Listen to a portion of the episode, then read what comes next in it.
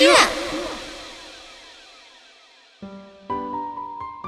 信很多人啊都跟病梅一样，经常被爸妈甚至是爷爷奶奶朋友圈里一条一条乱七八糟的谣言搅得鸡犬不宁。什么辐射导致血型变化、杨永信和挑干机，小到穿秋裤改基因，大到世界卫生组织的条目更新。恰逢二零一六年刚过啊，咱们就来捋一捋，在过去的一年里有哪些谣言一直在作妖，哪些谣言最坑爹。想要感知起来，小耳朵竖起来，下面果壳君病梅要来给大家嘚吧嘚了。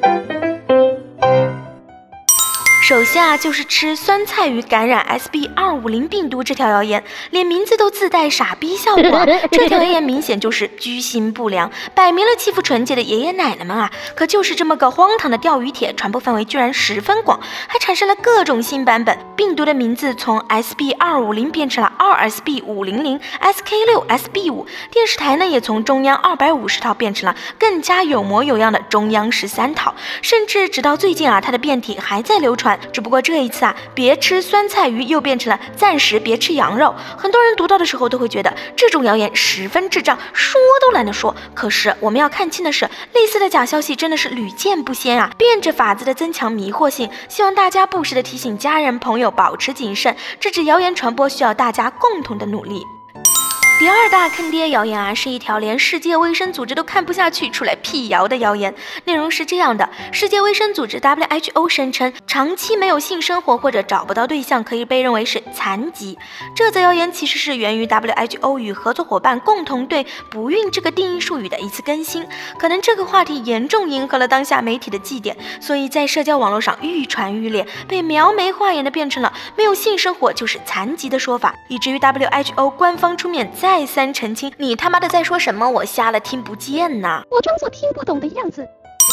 第三大坑爹谣言：寨卡疫情怪转基因，转基因引起大家非议也不是一天两天了，真是三天三夜都说不完呐。这次的内容呢，则是有人说寨卡疫情的罪魁祸首啊是投放到自然界的转基因蚊子，还有视频宣称世界卫生组织不排除寨卡病毒与转基因食品有关。总之，这则谣言仅仅是毫无根据的猜测。因为被改造了基因的只有雄蚊子，可雄蚊子并不咬人呐，也不参与蚊媒疾病的传播，并且恰恰是它们对减少蚊子数量和控制疫情起到了帮助。而转基因食品那就更是跟传染病没啥关系了。这则谣言里又中枪的 WHO 也正是向果壳网澄清，自己从来没有宣称过寨卡病毒和转基因生物的联系啊。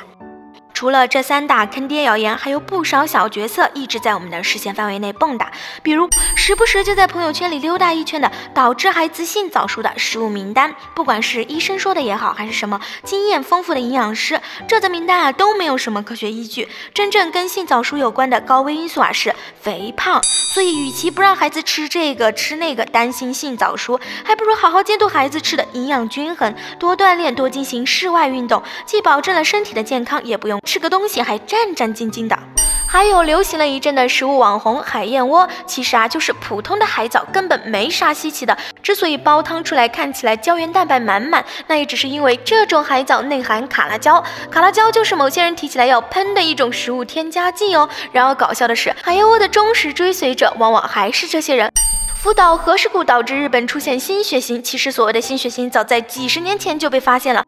男子手术后右肾消失，其实只是患者右肾损伤后萎缩变形，位置移动。还有那些经常就打着劲爆、震惊、注意、为了爱你的人转给他们看看这些奇好的食品安全谣言，甜蜜素、柑橘、甲醛、蒜苔、硼砂烤冷面等等。总之，人们对食品安全问题敏感可以理解，但很多时候我们要注意消息来源是否可靠。柑橘打甜蜜素和蒜苔泡甲醛的说法，可能源于对。正常操作程序的误会，蒜苔泡的是杀菌药物，给水果灌糖水也不会让它更甜呐。烤冷面烧不透的实验设计不可靠，也说明不了什么问题。烧不透的食材多了去了，还有很多谣言都是冷饭热炒。翻翻网页信息就知道，从几年前就在网上热传的谣言，往往隔一阵换个说法又会再出来一次。总之，二零一六年也跟往年一样，依然是一个谣言漫天、乌七八糟、听风就是雨的一年。希望果壳的讲解能帮大家练出一对火眼金睛，不要被这些谣言迷惑。如果你还想知道什么谣言真相的话，欢迎评论。冰梅的刀已经准备好了。